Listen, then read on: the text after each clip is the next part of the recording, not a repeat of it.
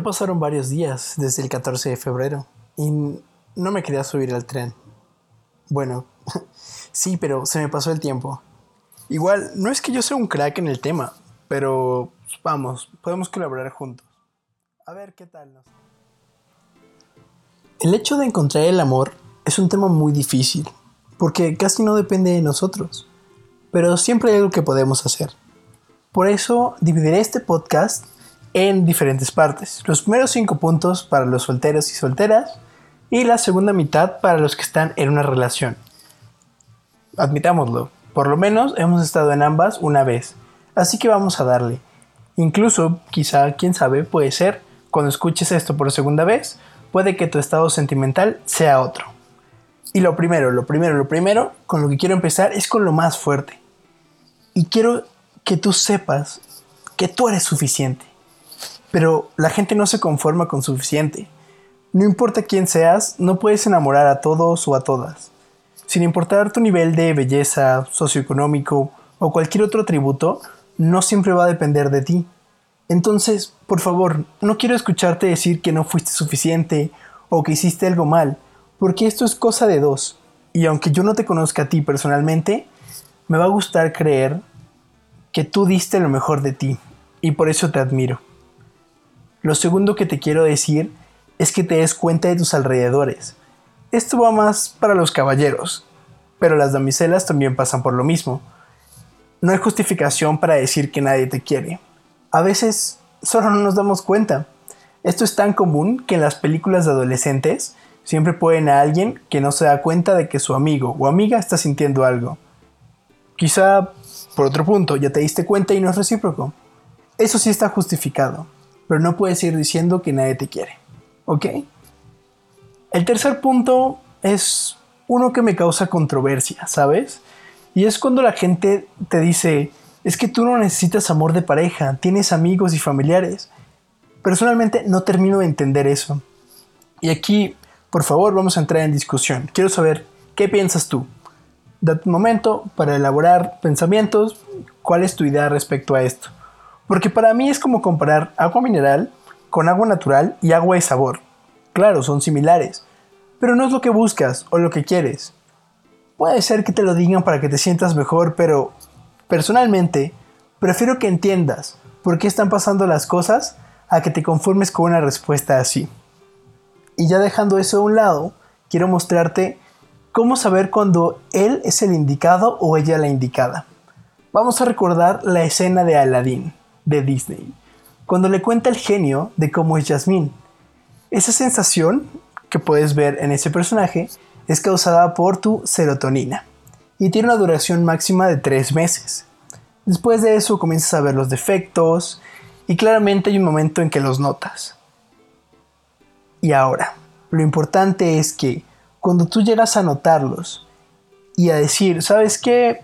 No me afecta tanto, se puede solucionar, es ahí cuando sabes que es él o la indicada. Postdata, nunca, nunca, nunca, nunca te guíes de las películas. Son meros guiones leídos y actuados, no te guíes de las películas. Solo para este punto sirven de consejo. Y como quinto punto, quiero que seas tú mismo. Cliché alert, ya te dije. Suena muy cliché, pero yo lo que quiero para ti es que alguien se enamore de quien tú eres.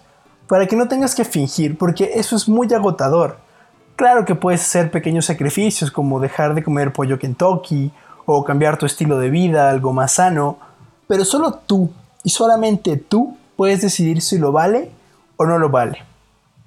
Ahora, vamos con esto de ya estar en el amor. Esos momentos extraños de la vida donde sientes que estás con alguien que puede hacer de tu vida algo mejor o algo peor, no lo sé. La vida en pareja es de lo más curioso, porque son dos individuos que dejan de ser ellos mismos para coexistir con otra persona. Pero yo me niego. Por favor, no dejes de ser tú mismo, porque habrá momentos donde te quieras consentir a ti mismo, o habrá momentos donde quieras consentir a tu pareja, y el punto es que nunca, nunca, nunca te pierdas a ti mismo.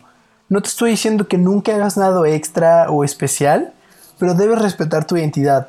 Quizá una tarde quieras estar a solas viendo algo que te gusta en la tele o en el celular y eso es normal. Es parte de quien tú eres. y la otra persona tiene que aceptarlo. Va a haber días donde quieras consentirte a ti mismo. Lo siguiente que te quiero decir es que te volverás la persona más importante del mundo, o al menos en un top 3 de la otra persona. Y puede que lo llegues a olvidar, y la otra persona también, es muy normal. Pero recuerda que todo lo que es bonito, todo aquello que sientes, es equivalente al dolor que puedes llegar a sentir. Son muy similares, son dos espectros de lo mismo. Y yo sé que no es lindo, pero es la verdad. Y mientras ninguno de los dos lo olvide, las cosas tienen que estar bien. Es pura probabilidad y puro amor. Y hablando de amor, el punto 7 te dirá que el amor puede entenderse como lo nuevo. ¿A qué me refiero? Estudios afirman que las cosas materiales producen felicidad por un tiempo menor que las experiencias. No sé si los guionistas de las películas sean expertos en el amor como Olaf de Frozen, pero es cierto que cuando quieres reconciliarte con alguien y solo le compras algo, no es lo mismo que hacer una acción que genere un buen recuerdo. Como en esa película, 10 cosas que odio de ti, joya de película, con ese gran final. Nada de spoilers en este podcast. También es importante que sepas que eres un invitado a su mundo. Las cosas que te cuenta, muestra y comparte no son tuyas al principio. Puede que no sea de tu interés cuestiones como, no sé, profundidad de los océanos o algo así, pero tal y como cuando vas a la casa de alguien, ni estás mostrando ese interés, ni te apropias de sus pertenencias. Mientras no olvides esto, seguirás siendo un invitado agradable. ¿Y eso no es lo que buscas en una relación? ¿Que te sigan invitando porque le agradas a la otra persona? Es una buena idea. Ahora, los siguientes dos puntos vienen en pareja, porque pues estamos hablando de parejas. Y sí, me las ingenié para ponerlas juntas, ya sé, soy todo un romántico. Pero hablando en serio, a las mujeres hay que apoyarlas. te lo digo como, como hombre. No sabemos en qué clase de mundo viven. Todo lo ven diferente a nosotros. Por eso nos parecen tan excepcionales. No tenemos forma de comprender, así que solo nos queda valorar. No importa con qué título se presente una mujer, sea amiga, madre, novia, esposa, hija o el que sea. Es nuestro deber, no solo de hombres, sino también de mujeres, es nuestro deber como personas ser buenas personas. Y a los hombres los conozco un poco mejor, aunque cada uno es diferente. Y a los hombres también se les apoya. Nuestra mente funciona muy diferente a la de ustedes, chicas. Somos impulsivos, a veces más llevados, y somos personas en quien se puede confiar, aunque siempre andemos bromeando estos dos últimos puntos de hombres y mujeres, quiero que te los lleves, no importa si eres hombre o mujer, quiero que los dos los tengas presentes siempre. Seguramente te identificaste, seguramente no, pero quiero que tengas esa percepción de cómo yo nos veo. Claramente no somos iguales, pero tampoco somos muy diferentes. Y esos fueron los consejos 9 y 10. Claramente no me considero un experto en el tema de la sociología, pero quiero que pongamos como comunidad nuestro grano de arena para un mundo mejor. Te lo encargo hermano, te lo encargo hermana. Y eso es todo lo que te puedo ofrecer para el tema del amor, para que seas un experto o al menos hayas aprendido algo. Recuerda que el amor es importante y ese sale de ti, por eso debes amarte también. Suena como un deal promedio, puedes sacarle jugo, pero deberás ponerlo en tu propio contexto. Ya sabes que si alguno de estos puntos te interesa, podemos hacer un podcast específico y seccionarlo más. Soy fan de investigar y aprender y espero contagiarte eso pronto. Iván-Allendez es mi Instagram, ahí leeré todo lo que me pongas, absolutamente todo, incluso si Instagram desaparece. Y tenemos que volver a plataformas como Meterflog. Yo conseguiré el truco de las 100 firmas y ahí te voy a leer.